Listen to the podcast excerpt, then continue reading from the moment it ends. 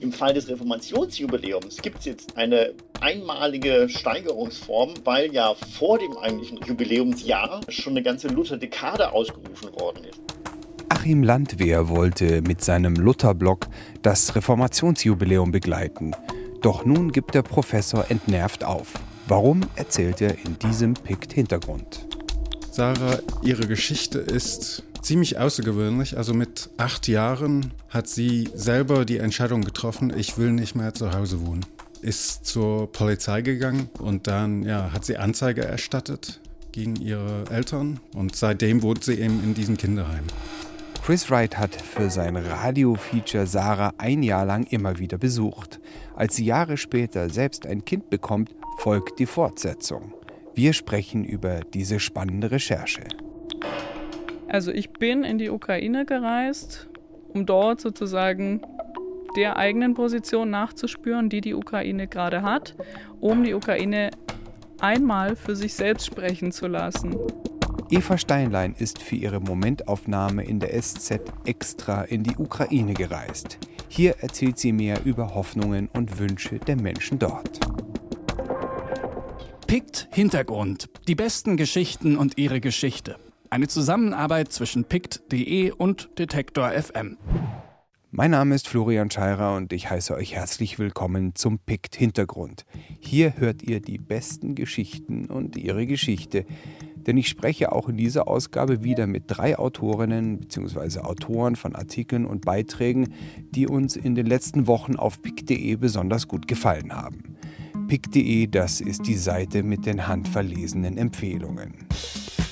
Das hier ist tatsächlich schon die fünfte Folge dieses Podcasts und da möchte ich mich auch mal bedanken, dass er schon nach so kurzer Zeit so viel gehört wird. Vor allem bei euch da draußen. Falls ihr ihn noch nicht abonniert habt, tut das. Oder hört ihn Samstag um 11 mit ausgespielter Musik auf Detektor FM.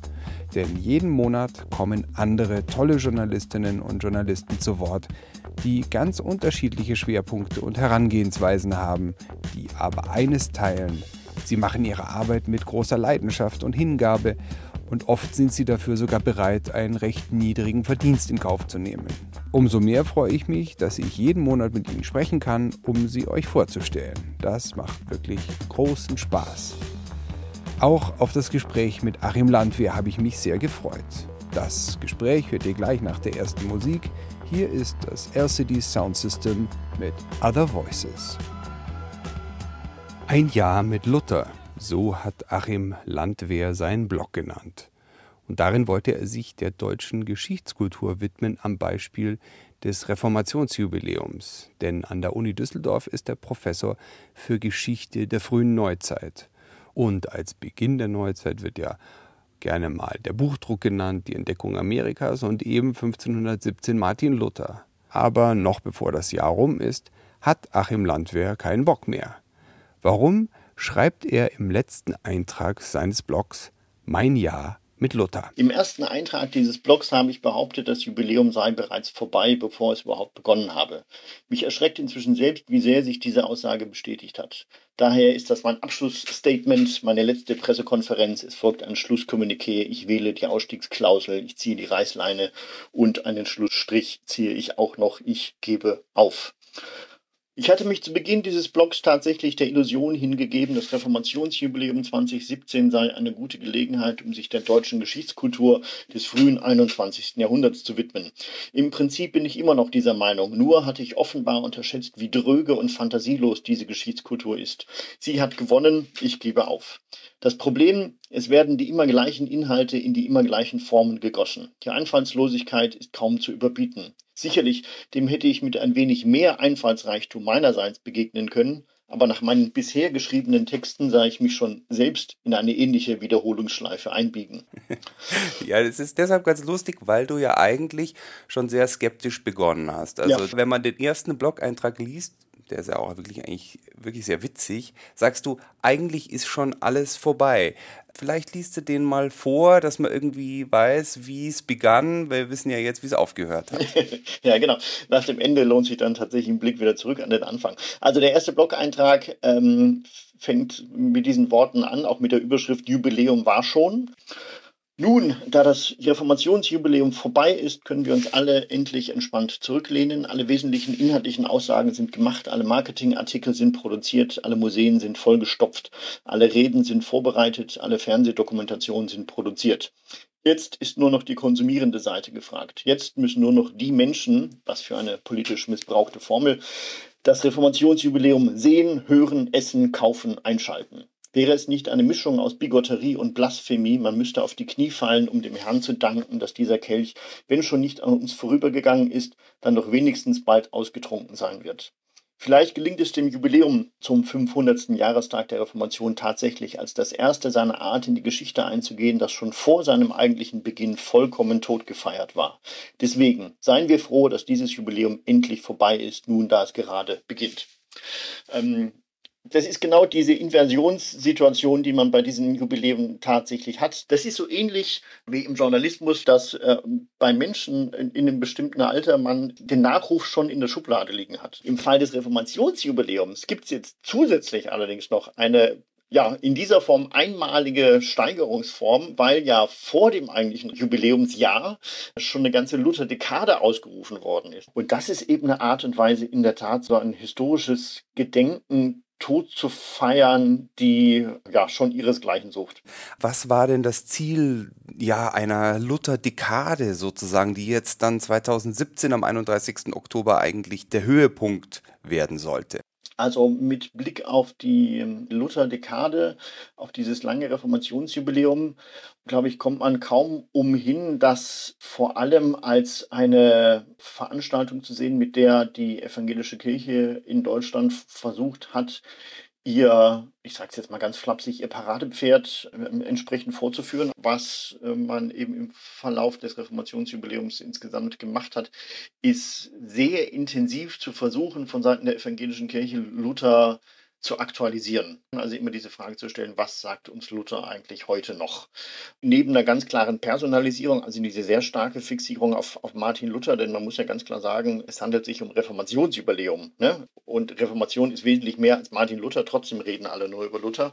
Warum? Weil es natürlich auch da wesentlich leichter ist, sich mit so einer Person zu identifizieren. Und es ging nicht so sehr darum, hatte ich immer den Eindruck, ein Ereignis zu begehen, das ja eben vor 500 Jahren passiert ist und insofern für, für, uns historisch ist und zum Teil eben auch sehr fremd. Du beschreibst es ja auch hier als eine ähm, Jubiläumitis, dass ja. man praktisch alle 500 oder 1000 Jahre oder wie auch immer eben die Jubiläen gerade fallen, da muss dann äh, dringend gefeiert werden, egal ob diese historische Person oder das Ereignis überhaupt aktuell wichtig ist oder nicht. Mhm.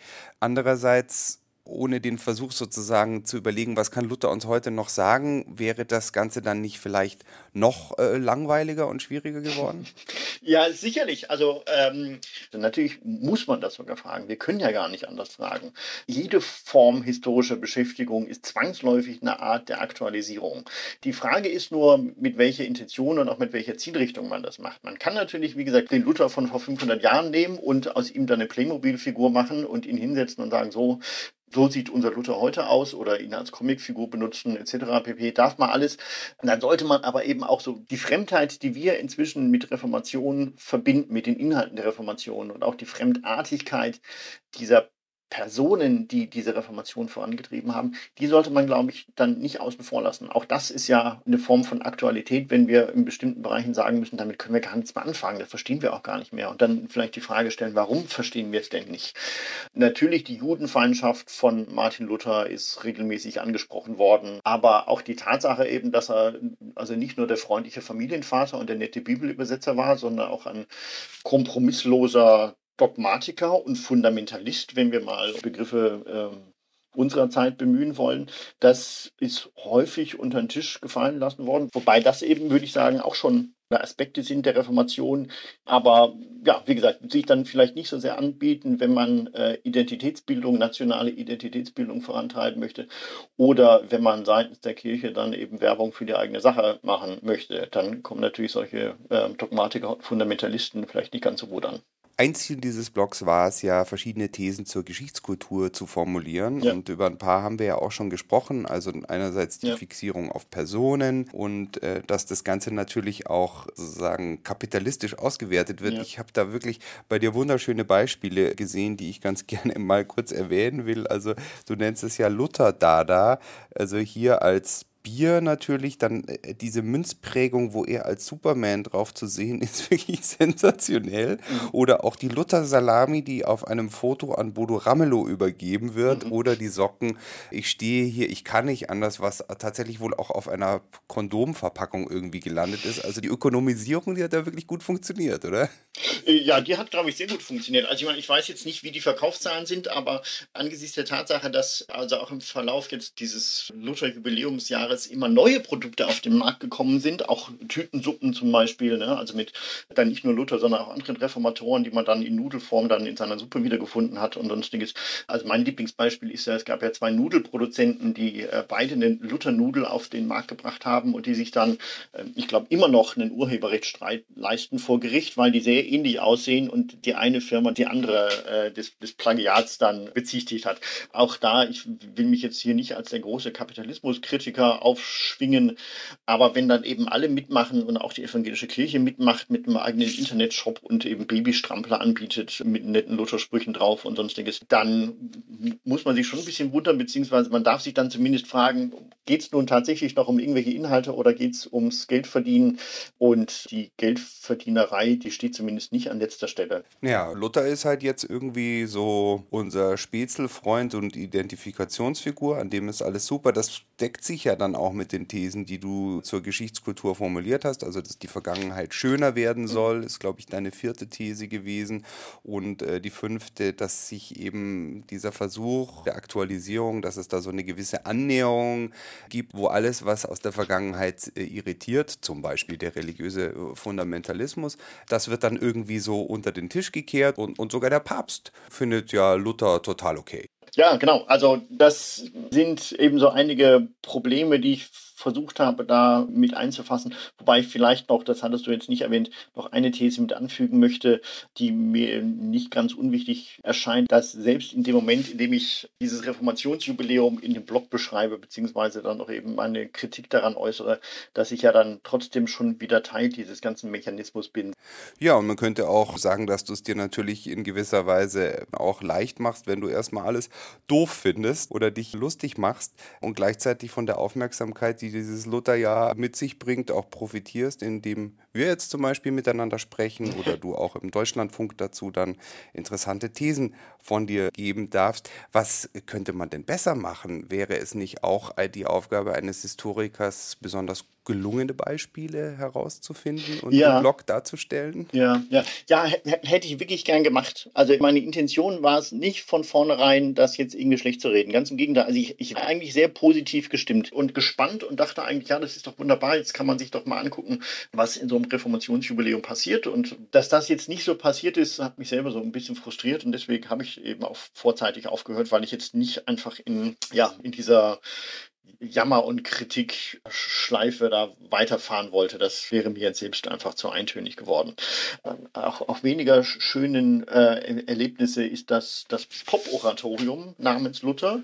Das wird jetzt auch, glaube ich, kurz vor dem Jubiläum, Ende Oktober, wird das, glaube ich, sogar nochmal in Berlin aufgeführt.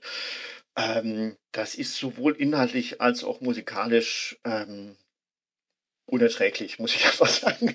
Und das. Ja, es handelt sich ja auch um einen ehemaligen äh, Pur-Produzenten. Genau, genau, genau. Das will, will, jetzt nichts über verschiedene Bands sagen. Kann man alles tun, ist alles wunderbar, aber da, dafür braucht es keine Reformation und kein Luther und kein Jubiläum und kein gar nichts. Das kann man auch so gerne machen. Das ist vielleicht besser, als wenn man das mit so einem komischen historischen Mäntelchen dann noch umhüllen muss. Ja, was vor allem da so etwas seltsam an der ganzen Angelegenheit ist, ist ja doch, dass Luther eben doch auch jemand war, der ja für eine Spaltung der Kirche und somit mhm. auch eine Spaltung der Gesellschaft gesorgt hat oder das war dann die Folge davon. Ja, ich, ich glaube, das ist auch so ein Aspekt, den wir ähm, inzwischen so ein bisschen vergessen. Ja, also diese, diese ähm, ähm, ja, religiösen Konflikte, ähm, die ja nun wahrlich nicht immer nur kriegerisch ausgetragen werden müssen, sondern die auch gesellschaftlich ganz erhebliche Spannungen mit sich bringen. Und das hat auch eine gewisse autobiografische Seite. Also auch meine Eltern sind gemischt konfessionell getraut worden in den frühen 60ern. Und meine Großeltern väterlicherseits sind deswegen dann auch nicht zur Hochzeit gekommen ne? Äh, und auch nicht zur Taufe ihrer protestantisch getauften Kinder, weil sie sich eben damit nicht abfinden konnten und wollten. Und das ist vielleicht auch etwas, habe ich mir jetzt, nachdem ich deinen Blog gelesen habe, etwas, was ein bisschen mm, dazu führt, dass man nicht so ganz genau versteht, was man mit Luther heute noch anfangen soll, weil diese Frage nach dem Seelenheil, die ja letztendlich eigentlich dahinter steckt, also wie sorgt man dafür, dass man auf jeden Fall in den Himmel kommt, das ist ja nun eine Frage, die immer weniger Menschen bei uns tatsächlich beschäftigen. Ja, genau. Und, und, und das ähm, macht eben eigentlich auch so eine Fremdheit der Reformation inzwischen aus. Und die wesentliche Frage, die hinter der Reformation steckt, ist eben die Frage, wie bereite ich mich im Diesseits auf das eigentliche Leben vor. Und das eigentliche Leben, das findet erst im Jenseits statt. Diese paar Jahrzehnte im Diesseits, die der Mensch um 1500 hinter sich bringen musste, die waren ja noch einigermaßen zu erledigen. Aber alles, was danach kommt, das würde na, mehr oder weniger ewig dauern. Und das war die zentrale Frage für jeden Menschen. Wie kann ich sicher sein, dass ich dann im Jenseits auch tatsächlich gewissermaßen auf der richtigen Seite stehe? Und nur deswegen war dieser Ablass derartig erfolgreich, weil man da äh, meinte, ein relativ einfaches Mittel an die Hand zu bekommen, eben in dem Fall dann monetäres Mittel an die Hand zu bekommen, um äh, diese Seelenheil zu garantieren. Nur deswegen konnte er auch innerhalb dieser unglaublich kurzen Zeit, also der, der Kernzeit der Reformation, das sind ja gerade mal drei Jahre zwischen 1517 und 1520, da passiert eigentlich das Wesentliche, innerhalb dieser unglaublich kurzen Zeit für einen derartigen Furor und für eine solche Aufregung sorgen. Und das vor dem Hintergrund der Kommunikationsmöglichkeiten im frühen 16. Jahrhundert. Also was für eine unglaublich prägende und auch polarisierende Figur Luther war. Das sucht wirklich seinesgleichen, das ist gar keine Frage. Aber eben nochmals, die, diese Aufmerksamkeit konnte er eben nur erreichen, weil diese Frage nach dem Seelenheil unweigerlich für alle Menschen eine Frage war, an der man nicht vorbeigehen konnte. Und da kommt dann eben jemand, der bietet auf einmal eine völlig neue Antwort und eröffnet einem einen völlig neuen Weg, wie man dahin kommt. Und für die einen war das die Erlösung und für die anderen war das eben der Weg ins Verderben. Ja, und wenn wir heute in unseren kapitalistischen Zeiten weniger Religion und Kirche brauchen und mehr an den schnöden Mammon denken, dann ist vielleicht die Luther-Salami doch die adäquate Form, ihm zu gedenken. Ja, ja, möglicherweise. Also wenn man sich fragt, was wäre denn heute nicht verhandelbar? Also was sind für uns heute solche Aspekte, die im, im Prinzip alle Menschen betreffen? Also diese Frage nach, nach Sicherheit, äh, die eben nicht mehr eine Sicherheit der Seele oder des eigenen Seelenheils ist, sondern eine Sicherheit, Sicherheit des diesseitigen, ökonomisch und auch politisch und sonst wie abgesicherten Lebens. Wir denken tatsächlich normalerweise nur noch bis ans Lebensende und was danach kommt, ja, wissen viele zumindest nicht mehr. Und das macht es ja auch so langweilig. Also die Luther-Verwurstung im ökonomischen Sinne, die ist halt irgendwie zweimal lustig und dann hat sich das erledigt. Genau. Insofern auch konsequent, dass du deinen Blog jetzt beendet hast und, und uns nicht noch ein weiteres T-Shirt oder sonst was präsentierst.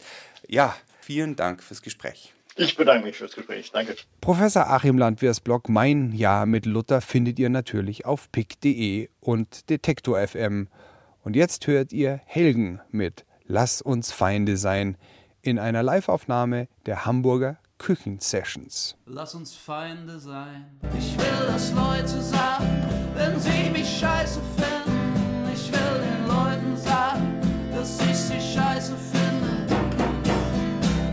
Eigentlich haben Chris Wright und Stefan Kolbe Dokumentarfilm studiert, aber dann stellte sich heraus, dass sich das Material ihres Films über das Aufwachsen in einem Kinderheim auch fürs Radio eignet. So sind die Radiofeature Kleinstheim und Zwei Waisenkinder und ihr erstes Kind entstanden.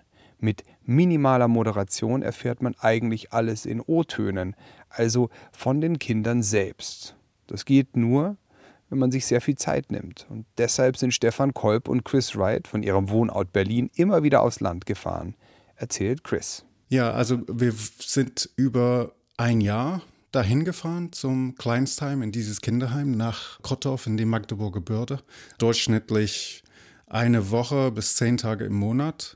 Also ein Jahr ist, wenn man ja zwölf, dreizehn Jahre alt ist. ein Jahr ist einfach eine mächtige Zeitspanne. Da passiert einfach ganz viel.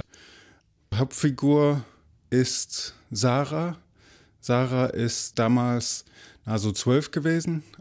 Ihre Geschichte ist ziemlich außergewöhnlich. Also mit acht Jahren hat sie selber die Entscheidung getroffen, ich will nicht mehr zu Hause wohnen bei meinen Eltern. Sie ist praktisch ausgerissen in der Nacht, ist zur Polizei gegangen und hat der Polizei erzählt, dass sie zu Hause eben Gewalt erfährt.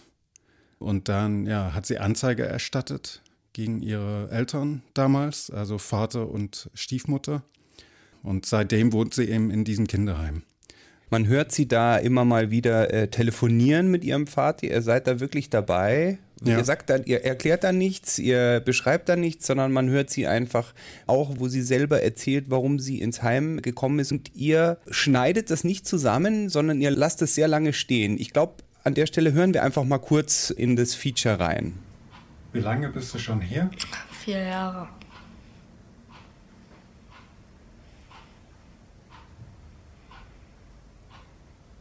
Und warum?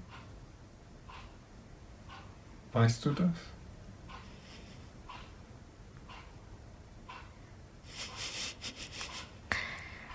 Weil meine Eltern mich geschlagen haben und ich eine Anzeige gemacht habe.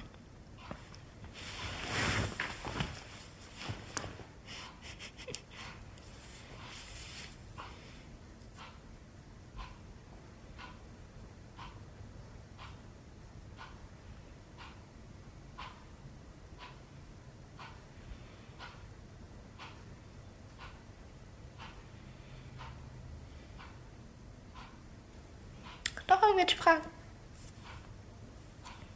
Willst du vielleicht auch noch wissen, wann das nächste Mal mein Papa dann kam? Gleich nächsten Tag heulend zu mir. Mhm.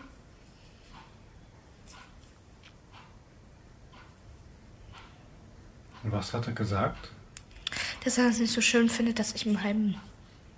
Beziehungsweise, dass ich die Anzeige gemacht habe. Kann ich auch nicht so. Und wie alt warst du? Acht. Und du hast eine Anzeige gemacht.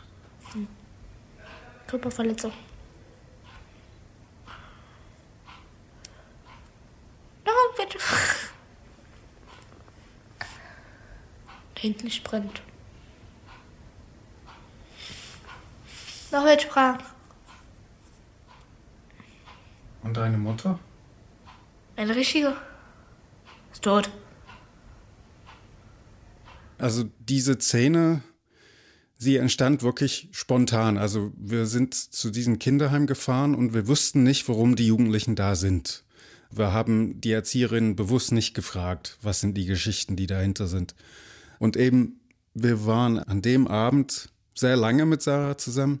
Sie hat wirklich ihren Vater da sehr lange angerufen, immer wieder aufgelegt, sich über ihn aufgeregt, war wirklich also sehr emotional und sie wollte uns die ganze Zeit dabei haben. Und dann war sie fertig mit Telefonieren und dann wusste ich, ich muss irgendwie diese Frage stellen. Warum ist sie jetzt da in diesem Kinderheim? Was dann kam, ich war völlig unvorbereitet. Also dieses Schweigen, das ist nicht nur sie, wie sie nachdenkt, sondern es ist auch meine Angst. Ja, also das ist, meine Angst ist da sehr mit im Raum. Wovor hast du Angst gehabt? Ich habe, ich habe in dem Moment habe ich Verantwortung, weil ich führe sie zurück in diese Erlebnisse hinein oder ich begleite sie in dem Moment in diese Erlebnisse wieder hinein. Sie ist ein Kind und sie hat diese Dinge erlebt. Ja, und ich bin natürlich in dem Moment ziemlich schockiert gewesen, aber auch wahnsinnig, also es hat mir wahnsinnig imponiert, wie sie das erzählt hat. Ich finde sehr oft, also wenn wir Gespräche führen, äh, in unseren Filmen oder jetzt in den Features, äh, sind keine Interviews in dem Sinne. Wir führen eher Gespräche, die sehr in diesem Moment basiert sind, also in diesen Schwingungen, in diesen Beziehungen zwischen uns und dem Protagonisten. Und das ist, ist für mich ein Riesengeschenk, was dann passiert. Also Sarah beschenkt uns dann.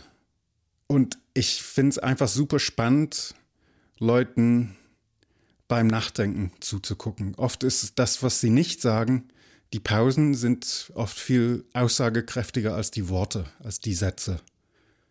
Und ja, genau den Pausen Raum zu lassen, ist für mich ein ganz wesentlicher Bestandteil von unserer Arbeit. Das hat man im Radio allerdings immer weniger. Also Ja. Information und Info ist King und jede Landesanstalt hat ihren eigenen Nachrichtenkanal, wo alle 15 Minuten Nachrichten rausgehauen werden, was ja auch alles seine Berechtigung hat. Aber da sticht das ja richtig hervor. Meinst du denn, die Leute nehmen sich die Zeit, dann wirklich so in Ruhe das auch sich anzuhören? Ich denke ja. Ich weiß, dass Radio ein bisschen anders funktioniert als Film. Zum Beispiel Film, da also trifft man eine bewusste Entscheidung, irgendwo hinzugehen, in ein Kino. Man ist in diesem Raum und dann tritt man sozusagen in den Raum, in dem Sarah sich befindet. Radio funktioniert, glaube ich, ein bisschen anders. Das ist zumindest meine Wahrnehmung jetzt, nachdem ich in beiden Medien gearbeitet habe. Das ist, ich bin zu Hause, ich höre vielleicht das Radiostück in der Küche oder im Wohnzimmer und Sarah sitzt bei mir zu Hause. Das ist was total Intimes. Und ich glaube, indem man halt wirklich diese Zeit lässt, dann ist diese Intimität für den Zuhörer viel kräftiger. Das bewegt einen, glaube ich, wirklich sehr stark. Und ja, wir haben also immer wieder mitgekriegt, nachdem dieses Stück gesendet wurde, kamen immer halt mal E-Mails, Post, wo Leute das auch gesagt haben, dass also, dass sie wirklich was Neuartiges erlebt haben und das für sie sehr kraftvoll war. Am Ende von eurem Radio-Feature Kleinstime geht es dann um die Schule und wenn ich es richtig verstanden habe, ist Sarah dann eigentlich doch ganz gut in der Schule und es Ja. sieht alles ganz gut aus und damit endet dieses Feature doch mit so einem hoffnungsvollen Gefühl, dass sie eben eine Zukunft hat. Ihr habt den Kontakt nicht abbrechen lassen. Wie ging es weiter mit Sarah? Also die Beziehung war dann über viele Jahre noch ziemlich intensiv. Also sie hat mich in Berlin eben oft besucht. Dann flaute das ein bisschen ab und dann kam sie doch nach Berlin mit Mella und Mella erzählte, ja, Sarah hat jetzt einen Freund. Und dieser Freund ist ja vielleicht ein bisschen schwierig, hatte auch so ein bisschen Kriminalitätsgeschichten. Aber ja, nun ist er da. Dann hörten wir relativ bald darauf, dass Sarah schwanger ist, äh, mit 19. Dann hörten wir, dass Daniel, ihr Freund, eigentlich auch Waisenkind ist, also Mutter tot, Vater nie kennengelernt. Da dachten wir, okay, dann machen wir vielleicht doch noch einen Film darüber. Es hat uns eben doch sehr beschäftigt, eben wie wird das, wenn man so eine Kindheit gehabt hat? Wie wird man dann als Elternteil? Das hat uns dann interessiert und ja, es war ein langer Weg mit Daniel, bis er einverstanden war. Mit Sarah ging das ziemlich schnell. Ja, dann konnten wir doch mit den beiden drehen. Und dann habt ihr einen Film gemacht und auch da gibt es wieder ein Radiostück, was in diesem Jahr erschienen ist. Zwei Waisenkinder und ihr erstes Kind. In dem Fall kein Feature, sondern so eine halbstündige, ja, wie würdest du es nennen? Ist es eine Reportage? Immer noch keine klassische Reportage. Es ist, es ist ein bisschen eine Miniatur. Aber ich glaube, da sind wirklich, unsere Handschriften sind da erkennbar. Also wirklich lange Gespräche und Zeit zuzuhören. Trotzdem bin ich als Off-Stimme, als Erzähler ein bisschen präsenter. Und das hatte einfach mit unserem Unbehagen zu tun. Es ging uns teilweise nicht so gut beim Dreh, weil wir echt das Gefühl haben, okay, kriegen die das wirklich hin mit dem Kind? Ist es gut für das Kind, was wir hier erleben? Was ist unsere Rolle in dieser Konstellation? Was können wir machen? Ja, das war keine bequeme Zeit für uns und wir wollten auch diese Unbequemlichkeit aussprechen. Ganz lange hältst du dich mit Bewertungen zurück. Also in dem ersten Feature, über das wir schon geredet haben, in Kleinstheim, sagt ihr und auch du eigentlich nie irgendwas kommentierendes. Ihr sagt nur Ortsangabe oder irgendwie sowas. Ja. Im zweiten kommt dann zum ersten Mal eine Stelle, da musste ich aufhorchen. Daniel ist beim Tätowieren, lässt sich ähm, am Hals tätowieren Und du zählst so seine äh, Tattoos auf und da ist auch ein Hakenkreuz dabei. Das ist zum ersten Mal die Stelle, wo ich mir so dachte, hoppla. Ja. Warum hast du das gemacht? Ähm, es ist ein Bild gewesen. Also er lag mit nacktem Oberkörper auf dieser Bank und da waren diese ganzen Tattoos da, also in ihrer ganzen Unbeholfenheit. Die meisten sind selbst gemacht oder von irgendeinem so besoffenen Kumpel halt in der Nacht. Was er sich da tätowieren lässt, ist der Name von seiner Tochter. Und daneben ist ein Hakenkreuz. Ja, also Liebe und, und Hakenkreuz direkt nebeneinander. Also das ist diese krasse Gegenüberstellung. So, das sagt für mich viel mehr aus, als ich da irgendwie in, in Worten fassen könnte. Ja, Ja, du, du fragst ihn dann zum Thema Liebe auch, äh, Ja. während er da äh, tätowiert wird. Natürlich eine total krasse Frage. Das ist eine Frage, die überhaupt nicht zu seinem Selbstbild gehört. Also ich glaube, es wortwörtlich, ähm, hast du Liebe erfahren? Und dann frage ich, was ist Liebe? Ich glaube, das ist das erste Mal, dass jemand in seinem Leben diese Frage gestellt hat, würde ich so vermuten. Und das ging natürlich nur in diese Situation. Er kann da wirklich nicht weglaufen oder sich verstecken. Er liegt ja da und darf sich nicht bewegen. Insofern habe ich auch bewusst diesen Moment genommen. Aber ich wollte es halt, ich wollte es wissen. Und diese Tattoo ist Ausdruck seiner Liebe. Und trotzdem ist auch Ausdruck seiner Liebe, dass er sein Kind sehr lange schreien lässt oder nicht mit ihr spielt und ja, hm, eher diese problematischeren Dinge. Das kommt dann in der nächsten Stelle, die mir aufgefallen ist. Denn da brecht ihr die Abmachung, die ihr eigentlich getroffen habt. Ja. Nämlich, dass die Protagonisten für sich selber sprechen. Ich glaube, wir hören es uns kurz an. Maries Schreie werden mit jedem unserer Besucher länger. Wir tragen sie im Kreis herum. Wir versuchen sie zu beruhigen, versuchen ihren Eltern zu zeigen, wie das geht. Aber Sarah und Daniel wissen, wie das geht. Alle erzählen es ihnen immer wieder. Aber irgendwie können sie es nicht. Unsere anfängliche diffuse Hoffnung ist konkret zum Unbehagen gewichen. Und da sagst du diesen Satz. Sie können es nicht. Anderthalb Stunden habe ich Sarah begleitet und dann sagst du diesen Satz über sie plötzlich. Ich war dir böse. Warum hast du das gemacht? Warum hast du dieses Versprechen gebrochen, sie nicht zu verurteilen? Weil es sehr wehgetan hat. Es hat uns sehr wehgetan. Natürlich sind wir mit uns selber dann auch böse in dem Moment, ja. Also wir sind, wir sind, wollten da hin und wir wollten erzählen, die kriegen das hin, ja. Also wir hatten diese Hoffnung, ja. Wenn wir etwas über Leute erzählen, wollen wir eigentlich, ja, was Positives erzählen, wir wollen eine positive Begegnung erzählen. Und das Gefühl hatten wir aber irgendwann nicht mehr. Es ist natürlich aus unserer Perspektive und es ist natürlich dieses Wissen, ja, wir bringen jetzt unsere Maßstäbe mit als Berlin, Prenzlauer Berg Eltern oder so. Und das sind einfach nicht ihre Maßstäbe. Und natürlich, ja, ich bin mir in, in dem Moment auch sehr böse, dass es mir so geht. Aber es, wir hatten das Gefühl, es, es musste auch da rein, sonst wäre es nicht ehrlich gewesen. Was um Sarah und um Daniel herum abläuft, ist eigentlich genau das, was wir gesehen haben, auch bei Sarah und Daniel mit dem Kind. Also sie reproduzieren den Umgang und die Kommunikationsform, die um sie herum sind. Insofern funktioniert das. Eigentlich funktioniert das in, innerhalb von ihrer Welt. Es ist spannend, weil ihr habt so viel Zeit mit ihnen äh, verbracht und ich habe jetzt dadurch, dass ich diese beiden Sendungen angehört habe, mit diesen Protagonisten auch so viel Zeit verbracht und, Ja. und vielleicht ging es mir ähnlich, dass irgendwie äh, die Sarah, von der man sich so, die einem so viel Hoffnung gibt in Teil Ja. 1 eurer Geschichte, weil sie mit acht es schafft, sich zu befreien und stark zu sein, dass sie am Ende doch wieder ganz nah an einer Stelle landet, von der man eigentlich gehofft hatte, dass sie es aus eigener Kraft schafft, wegzukommen. Ja. Das ist so ein bisschen traurig einfach. Ja, aber so ist das Leben. Ja. Wie fand Sarah die zweite Sendung? Was war ihre Reaktion? sie fand's gut. Chris Wright über die Radiofeature Kleinstheim und Zwei Kinder und ihr erstes Kind. Kann man beide hören auf Deutschlandfunk Kultur.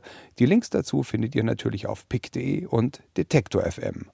Und hier kommt Nevermind von Japanik.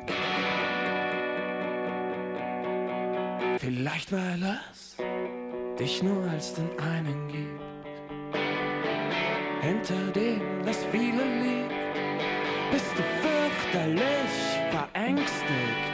Aber Christian, never mind, solange sich deine Situation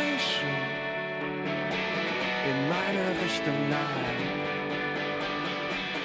Also in Zeiten von Fake News und in Zeiten von Fact-Checking, was ein bisschen so das Produkt nicht nur der US-Entwicklungen, sondern denke ich auch ein bisschen das Produkt dieses Konflikts einfach ist, ist es besonders wichtig, Zahlen entweder parat zu haben und belegen zu können oder nicht zu nennen. Denn da nehmen es die Leser, was ihr gutes Recht ist und was, denke ich, auch ganz wichtig ist, besonders genau. Als ich 2012 in der Ukraine war, ging es vor allem um die Europameisterschaft. Politisch herrschte Lethargie. Doch schon ein Jahr später, 2013, kam es zu den großen Protesten auf dem Maidanplatz in Kiew. Damals wurden vielen Medien unterstellt, sie würden zu einseitig berichten, wären zu sehr auf der Seite der Pro-Europäer. Als Wladimir Putin dann die Krim annektierte, sahen sich viele Kritiker bestätigt. Auch heute bleibt der Konflikt ungelöst, im Osten herrscht Krieg und die Meinungen gehen weit auseinander. Daher hat Eva Steinlein besonders sorgfältig recherchiert für ihren SZ-Artikel, warum die Ukraine zu Europa gehören will. Dieses Spannungsfeld zwischen Russland und der Ukraine ist dermaßen kleinteilig und in der Ukraine gibt es so viele gesellschaftliche Strömungen, dass es fast immer eine Seite oder eine Gruppe geben wird, die sich nicht berücksichtigt findet und das dann auch übel nimmt. Und mit einer Einschätzung zur politischen Lage kann man, denke ich, immer nur eine Momentaufnahme geben. Es kann sich sehr schnell sehr viel ändern. Also ein ukrainisches Sprichwort geht so, in zwei Wochen ändert sich alles, in 200 Jahren nichts. Das heißt, dass während dem Podcast schon eine ganz neue Entwicklung sich ergeben haben kann. Und gleichzeitig ist es wie auch äh, der Pick ja herausgestellt hat, in erster Linie ein Erinnerungsstück. Also ein Stück, das in Erinnerung ruft, was momentan auch die politische und auch die Regierungsposition der Ukraine ist. Also ich bin in die Ukraine gereist, um dort sozusagen der eigenen Position nachzuspüren, die die Ukraine gerade hat, um die Ukraine einmal für sich selbst sprechen zu lassen. In deinem Artikel sprichst du über mehrere Themen. Also der Wirtschaft geht es schlecht, nach wie vor noch schlechter als vor, vor dem Euromaidan und auch die Korruption ist immer noch ein großes Problem. 50 Prozent der Ukrainer möchten gerne in die EU und nur 14 möchten nicht so gerne. Auch die NATO-Mitgliedschaft wird äh, angestrebt. Also in dem Augenblick, wo die Ukraine sagt, sie will in die EU und vor allem sie möchte gerne NATO-Mitglied werden, äh, schrillen natürlich bei ganz vielen Leuten die Alarmglocken, weil sie sagen, also so eine Provokation oder so ein politischer Wandel würde Putin niemals zulassen. Was sagen denn die Menschen in der Ukraine dazu, mit denen du gesprochen hast? Was ich im Gespräch da erlebt habe, ist, äh, dass es einerseits Generationenunterschiede gibt, also dass insbesondere die junge Generation unter 30 in meinem Alter da eher unkritisch ist äh, und eher sehr geneigt ist, sich nach Westen und hin zur EU und hin zur NATO zu orientieren und dass da oft die Meinungen schon sehr fest und sehr gesetzt sind. Man verspricht sich sehr viel Gutes davon und man denkt nicht so viel über die Gegenaggression, die das hervorrufen könnte, nach, sondern kommuniziert so das Gefühl, das ist doch die einzige Möglichkeit, die wir haben. Und gleichzeitig war auch zu hören, ja, die NATO wird uns niemals aufnehmen, die EU wird uns niemals aufnehmen, deswegen muss die Ukraine aus eigener Kraft auf die Füße kommen. Was das befeuert, ist einerseits ein großer Enthusiasmus, der Wille, etwas verändern zu wollen, aus eigener Kraft äh, das Land umzugestalten und äh, sich stark zu identifizieren mit der Ukraine und mit seiner Herkunft. Was es im Negativen auch befeuert hat, ist eine Art von, ich möchte sagen, Hurra-Patriotismus, äh, bei dem oft nicht mehr differenziert wird. Und diese starke Abgrenzung zu Russland, die oft die Gemeinsamkeiten, wie zum Beispiel die Sprache, die oft die historischen Gemeinsamkeiten bis hin zu verleugnet, wird momentan weniger gesehen. Und besonders unter jungen Leuten ist es populär, habe ich den Eindruck, äh, die Nationalflagge sehr unkritisch zu verwenden. Also ich habe viele Leute in Sporttrikots in blau-gelb gesehen. Das ging über alle möglichen Accessoires, über Taschen bis hin zu Blumenkübeln. Und was auch oft zu beobachten war, war Armeekleidung an Zivilpersonen einfach. So hat es beispielsweise ein Reiseleiter einer Tour gesagt, an der ich teilgenommen habe, weil es eine günstige Möglichkeit ist, sich auszustatten und einen gewissen Patriotismus zu zeigen. Du warst ja jetzt hauptsächlich in Kiew für diesen Artikel. Wie viel bekommt man denn da von dem Krieg mit? Ich meine, es ist ja, glaube ich, der einzige Krieg, der momentan in Europa stattfindet. Wir hören immer mal wieder was davon, aber auch nicht besonders viel. War das irgendwie Thema? Also ich kann erzählen, was ich beobachtet habe und das ist ganz klar, wenn ich durch Kiew streife, sehe ich immer wieder Werbeplakate, bewirb dich in der Armee. Ich auf dem Maidan miterlebt habe, das war eine sehr ergreifende Szene, ist einem jungen Soldaten wurde offensichtlich das letzte Geleit gegeben. Links und rechts neben dem Platz an den Stufen standen Soldatinnen und Soldaten Spalier und es wurden Blumen eben an den Sarg gebracht und sehe, das sind sehr, sehr junge Leute. Und wenn ich beispielsweise in Kiew am Michaeliskloster entlang laufe, dann sehe ich eine große Fotowand mit den in der Ostukraine Gefallenen. Und da ist teilweise zu lesen Geburtsdatum 1993, Geburtsdatum 1997. Darunter sind kurze Biografien und die gehen dann manchmal über Schloss die Schule ab und ging zur Armee nicht hinaus. Du hast gesagt, große, großer Wille, irgendwie das Land nach vorne zu bringen, am liebsten sozusagen mit der Nationalfahne in der Hand. Was sagen die Menschen? Woran muss am stärksten gearbeitet werden? Also der wichtigste Faktor, der sich ändern muss, da sind sich, glaube ich, die aller, allermeisten Ukrainer einig, ist die Korruption. Und auch der EU-Kommissar Jean-Claude Juncker sagte ja, dass das das größte Hindernis momentan für Fortschritte die Korruption sei. Gleichzeitig wird im eigenen Leben wie so oft der Weg des geringsten Widerstands gegangen. Gleichzeitig wird, um sich kurzfristig auf seinem Weg Vorteile zu erarbeiten oder zu erkaufen, der Weg der Korruption gegangen. Und es gibt in der Hinsicht viele Grauzonen. Also wenn ein Lehrer oder ein Hochschuldozent, der in der Ukraine wirklich ein sehr geringes Gehalt erhält und sehr wenig Wertschätzung erhält, neben seiner regulären Dozententätigkeit noch Nachhilfestunden gibt oder Extrakurse, die die Studenten aber bezahlen müssen. Ist das dann Korruption oder ist es einfach eine Möglichkeit für die Studenten mehr zu lernen? Oder wenn einem Arzt zusätzliche Scheine in die Hand gedrückt werden, damit er sich um den Angehörigen besonders kümmert dann ist auch da die Schwelle zur Korruption sicherlich überschritten. Und gleichzeitig sieht man in dem Moment in erster Linie das eigene Fortkommen, das eigene Leben und denkt nicht dran, dass man damit das große System der Korruption weiter befeuert und stützt. Ja, ich habe das auch erlebt, als ich äh, eben vor vielen Jahren schon in der Ukraine war. Habe da auch mit einem Hochschuldozenten gesprochen. Der hat, glaube ich, ungefähr 200 Euro im Monat verdient und hat gesagt, auch sein Arzt verdient nicht viel mehr, so 200, 300 Euro äh, als regulären Lohn. Er hat auch gemeint, ohne dieses zusätzliche Einkommen, also ohne zusätzliche Behandlungen, die sich die Ärzte dann in Bar bezahlen lassen, wären die meisten Ärzte schon gar nicht mehr da. Das ist natürlich ein Problem sozusagen, wenn die Korruption auf der einen Seite das System kaputt macht und gleichzeitig aber auf der anderen Seite das System auch wieder am Leben erhält, weil die Leute sonst einfach so wenig Geld verdienen würden, dass es, dass es keiner mehr machen würde. Während natürlich, wenn man in äh, Kiew durch die Straßen geht, dann fährt ein Riesen-SUV nach dem anderen irgendwie an einem vorbei. Die Gegensätze haben sich nicht geändert, ja. Ich habe sehr viele, sehr große Autos im Zentrum von Kiew gesehen und gleichzeitig in den Metro-Eingängen am Stadtrand sitzen dann oft ältere Frauen, die aus dem Garten gezogenes Obst und Gemüse verkaufen zu sehr geringen Preisen oder auch direkt am Straßenrand. Da konnte ich mir ein Bündel Kirschen kaufen für 30 Hryvnia, das ist ein Euro. Also eine große Gefahr, die momentan tatsächlich gegeben ist, der Brain Drain, also dass äh, Fachkräfte und gut ausgebildete junge oder auch ältere Leute das Land verlassen, weil sie sich anderswo größere Aufstiegschancen für sich selber und größere Perspektiven für ihr eigenes Leben versprechen. Die Gefahr ist, dass dann langfristig natürlich die Entwicklung, die man ursprünglich angestrebt hat, auf der Strecke bleibt. Der Euromaidan war für viele, vor allem junge Leute, der große Einschnitt, der immer wieder zitiert wird, bei dem immer wieder die Leute mir sagten, ich war davor nicht politisch. Ich dachte, mich geht das nichts an und ich kann auch die Gesellschaft nicht gestalten. Ich lebe so vor mich hin.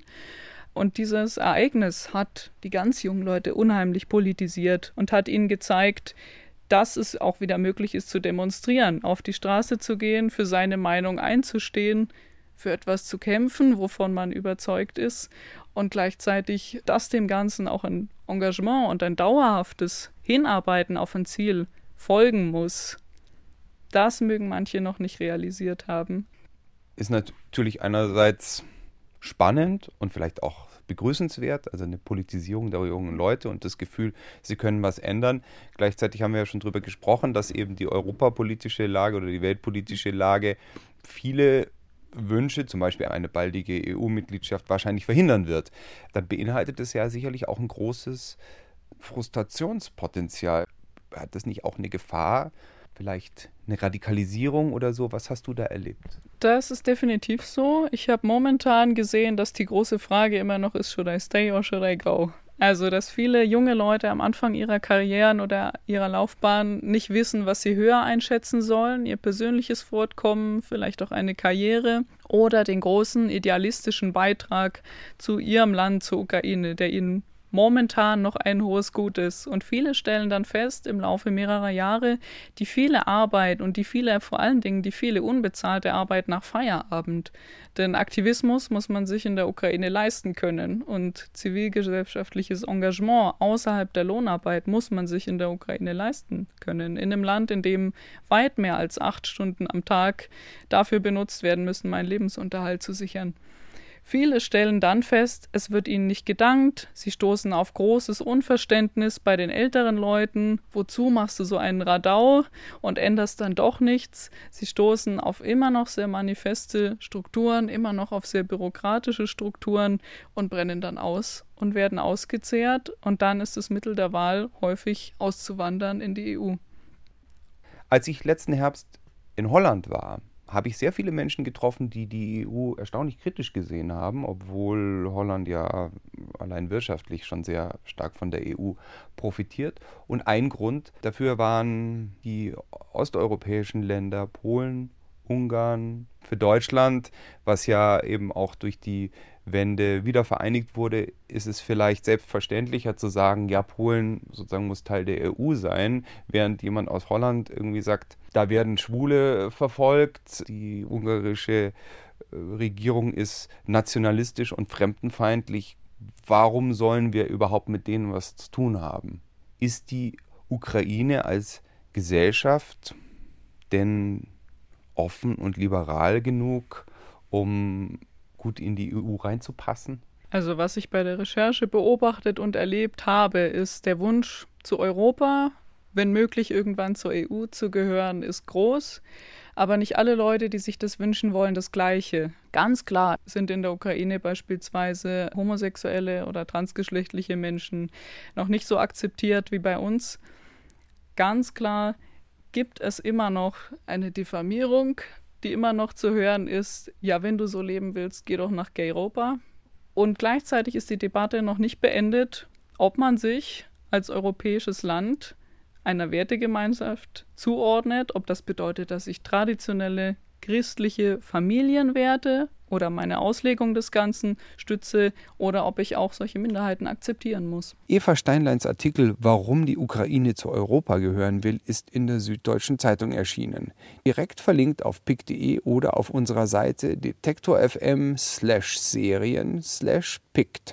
Das war der Pikt-Hintergrund Folge 5. Ihr könnt den Pikt-Hintergrund jeden Samstag von 11 bis 12 mit ausgespielter Musik auf Detektor FM hören.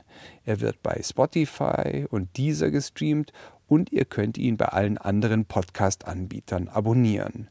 Ganz besonders empfehlen kann ich euch außerdem unseren anderen Podcast Pick Thema mit Katrin Rönnecke. Wir freuen uns über positive Bewertungen, Kommentare und Mails an pict.detektor.fm. Wir freuen uns auch übers Weitersagen bei Facebook, Twitter oder der Kneipe eurer Wahl. Am Mikrofon verabschiedet sich Florian Scheirer.